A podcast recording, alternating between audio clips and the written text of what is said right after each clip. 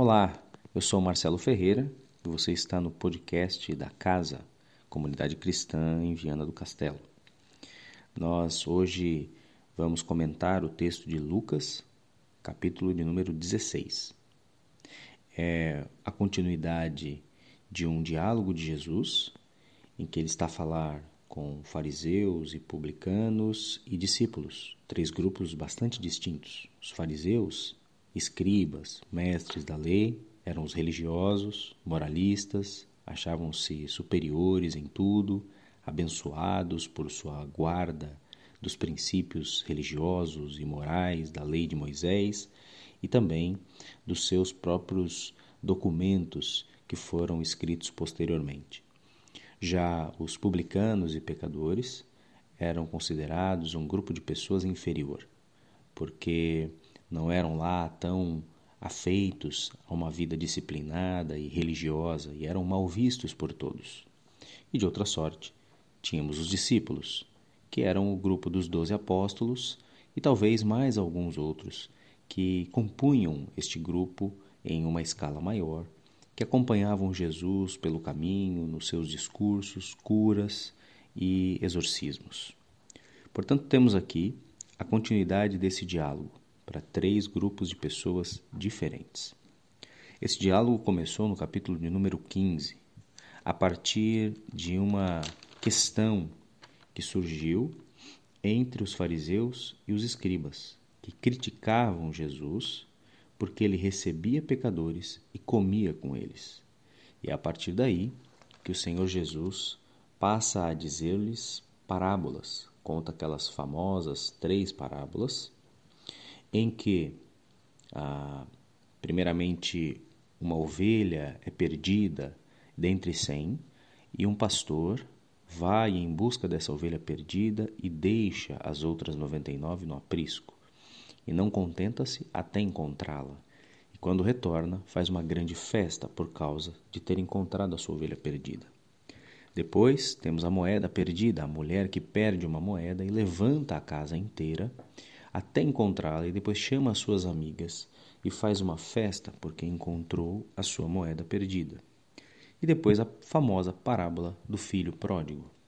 O filho que desperdiçou todas as coisas, é, saiu de casa a, de modo a levar a sua parte da herança, e depois, quando retorna para casa pobre, sem nada nas mãos, porque desperdiçou tudo entre festas, é, amigos, jogos, mulheres e chegou a comer a comida dos porcos depois de não ter mais nada, volta à casa do pai envergonhado e o pai o recebe e faz uma festa também.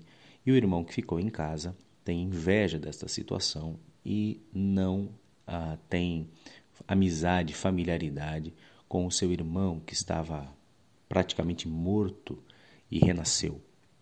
E nessas três histórias, Jesus está a destacar que, assim como houve festa no encontro do pastor com a sua ovelha perdida, da mulher com a moeda perdida e do pai com o filho perdido, assim também há festa no céu quando um pecador arrepende-se e volta-se para Deus, volta-se para Jesus, para o reino de Deus.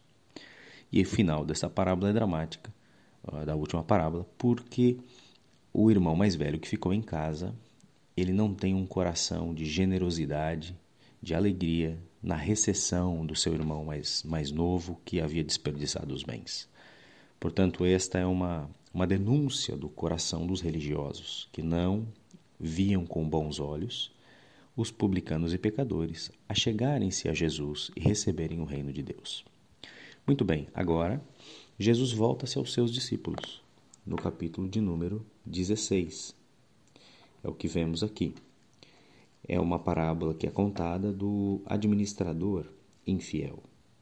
Portanto, Jesus conta que um homem rico tinha um administrador e o administrador foi acusado perante ele de esbanjar seus bens.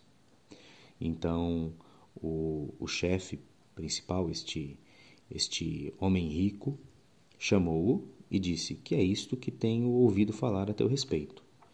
Presta contas da tua administração, pois não podes mais ser meu administrador. E o administrador diz a si mesmo: Que vou fazer, já que o meu senhor me tira a administração. Para cavar, não tenho forças. Tenho vergonha de mendigar, mas sei o que vou fazer, para que, quando for tirado da administração, me recebam em suas casas.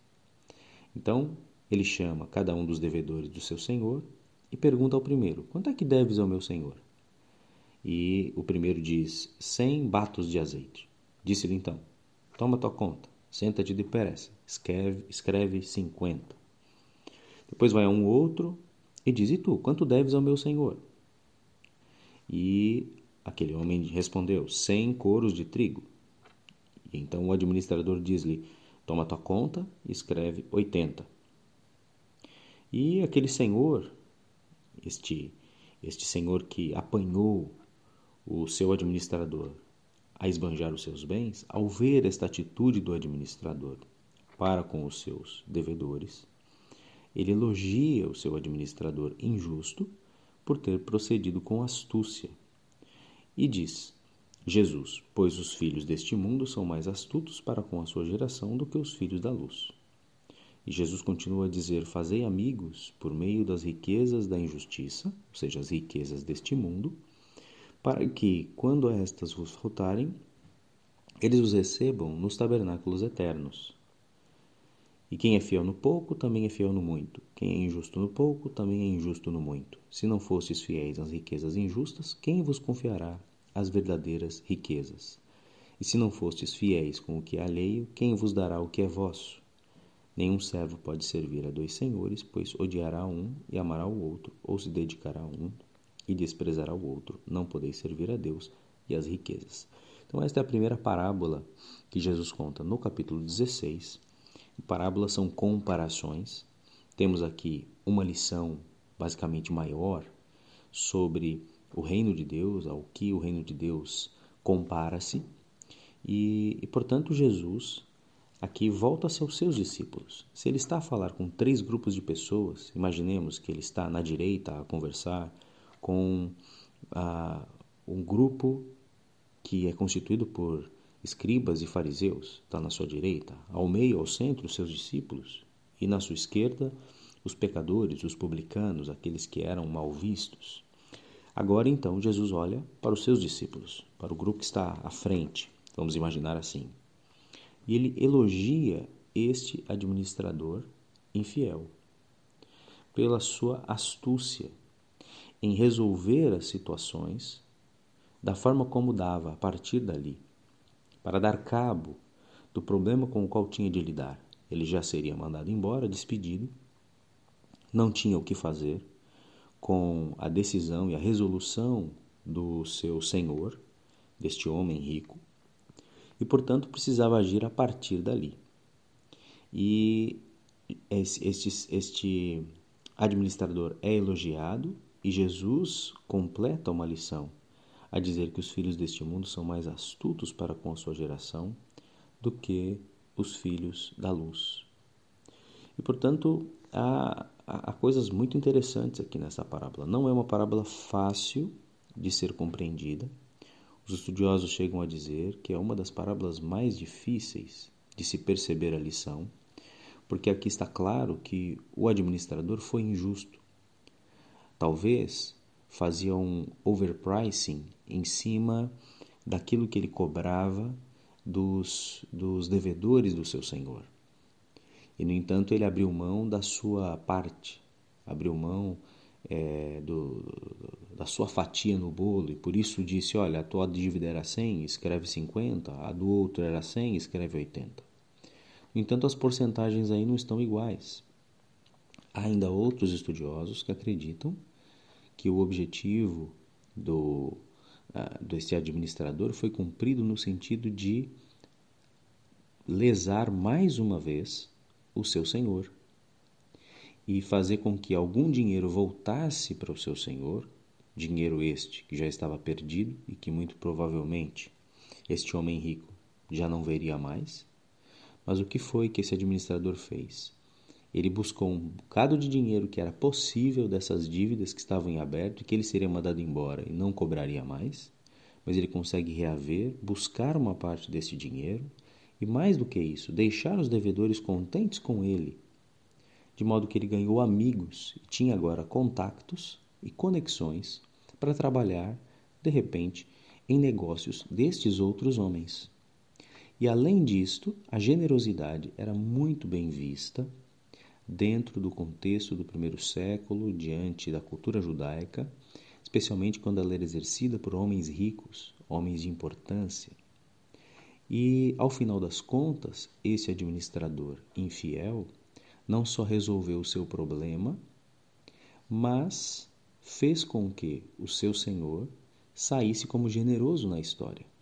Porque os devedores diriam: Uau, que bom receber a generosidade do teu senhor.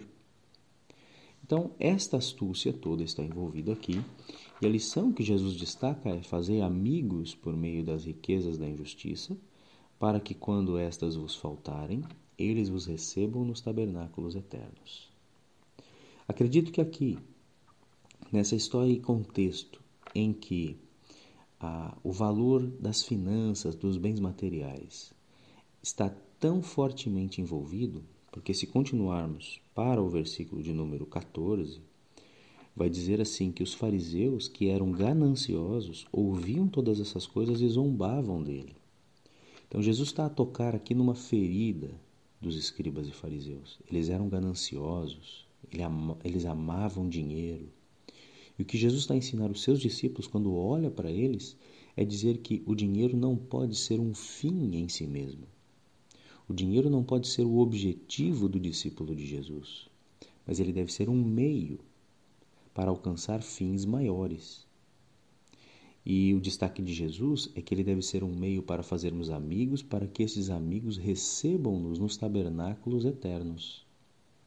E que não devemos servir a dois senhores, pois ou odiaremos um a um e amaremos o outro, ou dedicaremos-nos a um e desprezaremos o outro.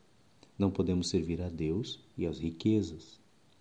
Portanto, o recado de Jesus toca na ferida de fariseus e escribas, que eram gananciosos, que amavam o dinheiro, e instrui os seus próprios seguidores a que vejam os recursos financeiros não na perspectiva de ser isto o objetivo último e final da vida, mas os recursos financeiros são para passar por nossas mãos e depois disso abençoar pessoas, abençoar a nós, a nós, a nossa família, sim, mas abençoar o mundo, plantar jardins, fazer amigos, por meio de obras de caridade, de generosidade, obras sociais, de socorro a pessoas, por meio do trabalho missionário e evangelístico no mundo, de tal modo que, ao final da nossa vida, cheguemos aos céus e sejamos recebidos por pessoas que digam-nos que o nosso recurso, o nosso investimento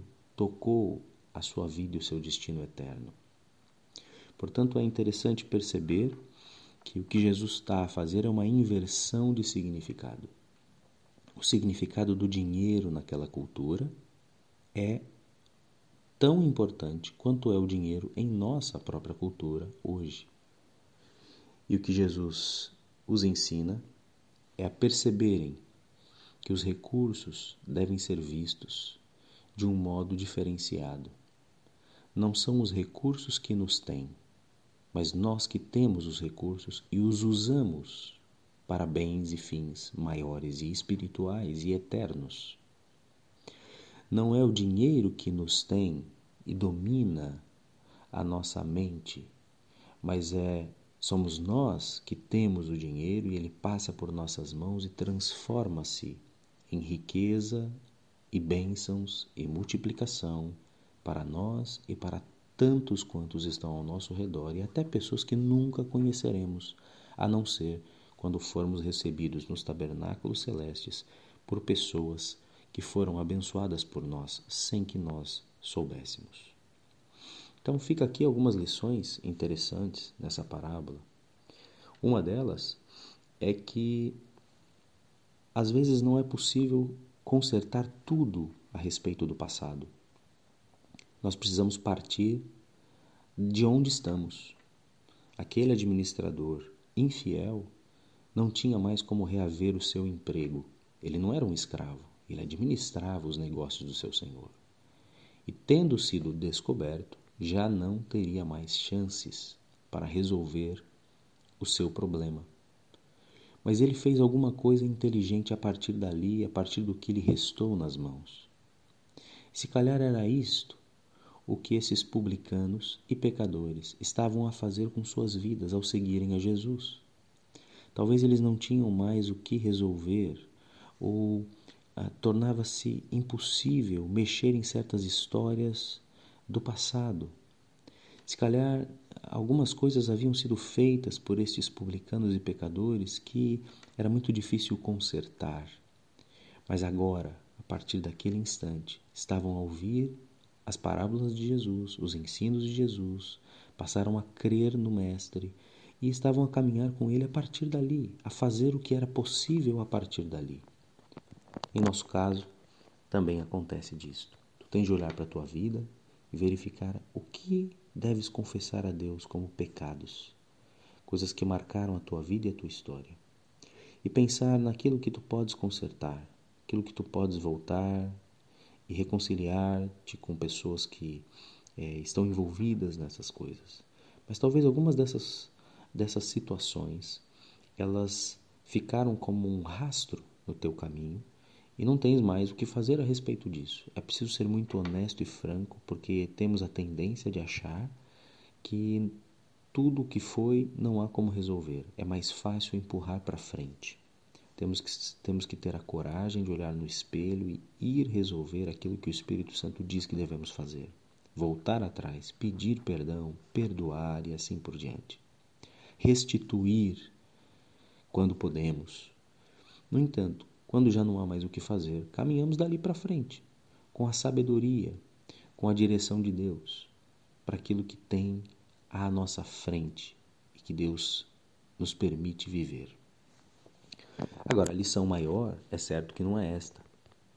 Esta é uma inferência do texto. A lição maior é aquela apontada por Jesus.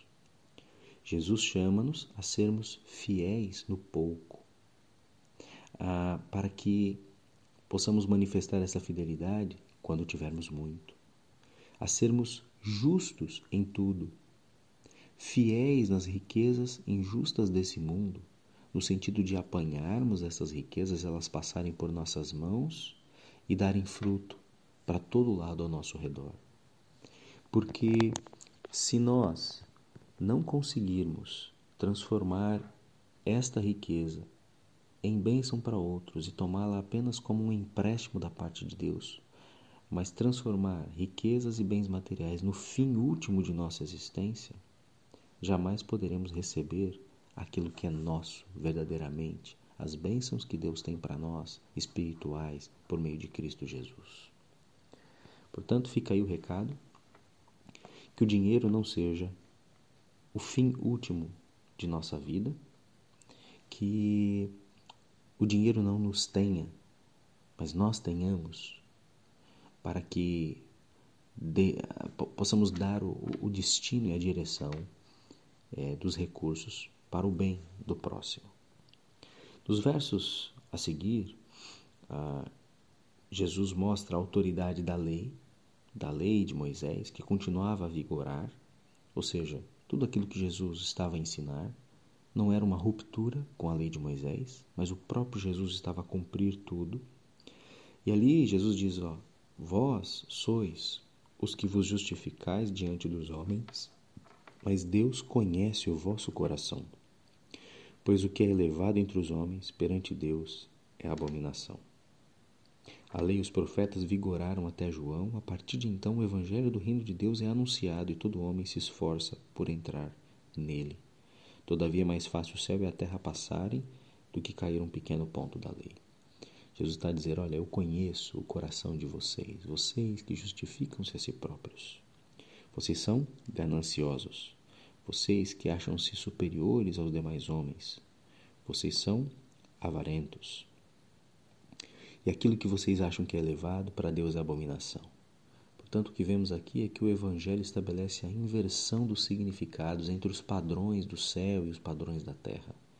Quem quiser ser grande deve servir, Deus resiste aos soberbos, mas aos humildes concede graça. A soberba precede a ruína e por aí vai. Deus vê o coração, ele chega num lugar em que ninguém chega, e era isso que Jesus estava a dizer a respeito dos fariseus e dos escribas, que não conseguiam ver-se no espelho. A Bíblia diz em Jeremias 17,9 que enganoso é o coração, desesperadamente corrupto, quem o conhecerá? Eu, o Senhor, esquadrinho o coração, conheço as mentes para dar a cada um segundo as suas obras. Portanto, aqui tem a continuidade do, do diálogo e das razões pelas quais Jesus contou essa parábola, que era para instruir os seus discípulos a ter uma visão correta das riquezas e dizer aos fariseus e escribas: olhem para si próprios, arrependam-se enquanto há tempo. E o capítulo vai terminar com a parábola do rico e do Lázaro, que fala sobre aquele homem rico, vestia-se de púrpura, linho finíssimo e é, banqueteava-se com luxo todos os dias, e um mendigo chamado Lázaro, coberto de feridas, foi deixado em seu portão e desejava comer das migalhas que caíam da mesa do rico. E até os, os cães vinham lamber-lhe as feridas. Então, essa é a história que finaliza ah, este, este momento aqui do capítulo de número 16. Aqui Jesus revela-se como Deus que conhece o coração dos mestres da lei e propõe um contraste proposital: um rico versus um pobre. E precisamos lembrar que os fariseus e escribas eram gananciosos. Jesus está então a tocar mais uma vez na ferida destes líderes religiosos. O rico vivia como se fosse um justificado, merecedor, orgulhoso a banquetear-se. Lázaro sonhava com as migalhas que caía de sua mesa. Quando os dois morrem, dois destinos eternos distintos aparecem. O rico está em tormentos. Ora, como pode ser isto? E Lázaro é levado por anjos e recebido nos tabernáculos eternos por Abraão. Olha só que curioso é quase que uma menção do verso de número 9 do mesmo capítulo, em que Jesus disse: Fazei amigos por meio das riquezas da injustiça, para que, quando essas vos faltarem, eles os recebam nos tabernáculos eternos. O tal desse homem rico, da parábola, pensava apenas em si, não fez nada por Lázaro e foi deixado em tormentos no destino eterno. Não fez amigos, não foi recebido por ninguém. Enquanto que Lázaro foi recebido por anjos e levado aos tabernáculos eternos, diante da presença de Abraão.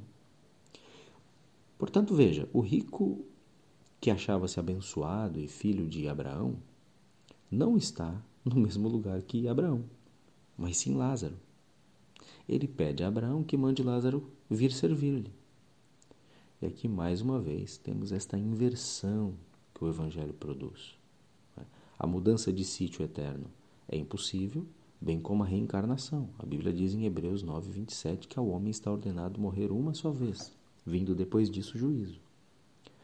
Os religiosos não estavam a dar ouvidos nem à lei que diziam observar e cumprir, e Lázaro, amigo de Jesus, quando pensamos aqui num, num, num paralelo deste Lázaro, que, que, que são duas personagens diferentes, aqui é de uma parábola, mas houve um Lázaro que de facto Jesus ressuscitou. E quando Jesus ressuscitou esse Lázaro, os homens quiseram matá-lo outra vez. Aqui na parábola, o, o rico disse: Olha, pai Abraão, diz a Lázaro que vá falar com a minha família, porque se eles verem alguém que vem do lado de cá, que ressuscite dos mortos, e eles fale sobre esse sofrimento, eles vão crer. E o que Abraão lhe diz? Eles têm Moisés e os profetas, que os ouçam. Se não ouvem Moisés nem os profetas, tampouco acreditarão mesmo que alguém ressuscite de entre os mortos. E é verdade. Jesus ressuscitou a Lázaro, lá em João, capítulo de número 10. E no capítulo de número 11, os líderes religiosos queriam matar Lázaro outra vez. A ressurreição daquele homem que Jesus operara não produziu fé em quem viu tudo aquilo. Agora, deixa-me concluir. O que disse Jesus então aos seus ouvintes em Lucas 15 e 16, por meio dessas comparações, histórias e parábolas? Eu resumo como aos escribas e fariseus, Jesus disse algo como: atenção, avarentos, gananciosos, que pensam apenas em dinheiro e que insistem em justificar-se. Se não derem ouvidos à palavra do reino hoje e não se arrependerem, um dia poderá ser tarde demais. Aos discípulos, seus seguidores, talvez Jesus tenha dito algo como: invistam em vidas. Não pensem como pensam os escribas e fariseus, que o dinheiro, as riquezas são o fim da vida. Sirvam a Deus, façam amigos com os recursos que passam por vossas mãos. Plantem jardins. Mantenham os olhos na eternidade, não sejam apegados às riquezas. E aos publicanos e pecadores que ouviam essas histórias todas, talvez a fala de Jesus seria algo como: alegrem-se, pois sois aceites por Jesus em seu reino, apesar de quem são e do que fizeram no vosso passado, quando andavam nas trevas. Minimizem o mal que já não se desfaz, praticando o bem a partir de já. E lembrem-se que há uma festa no céu por causa da tua vida arrependida. Este, portanto, é um tempo para olharmos esses três grupos e perguntarmos a nós próprios em que grupo estamos no dia de hoje. Que Deus o abençoe.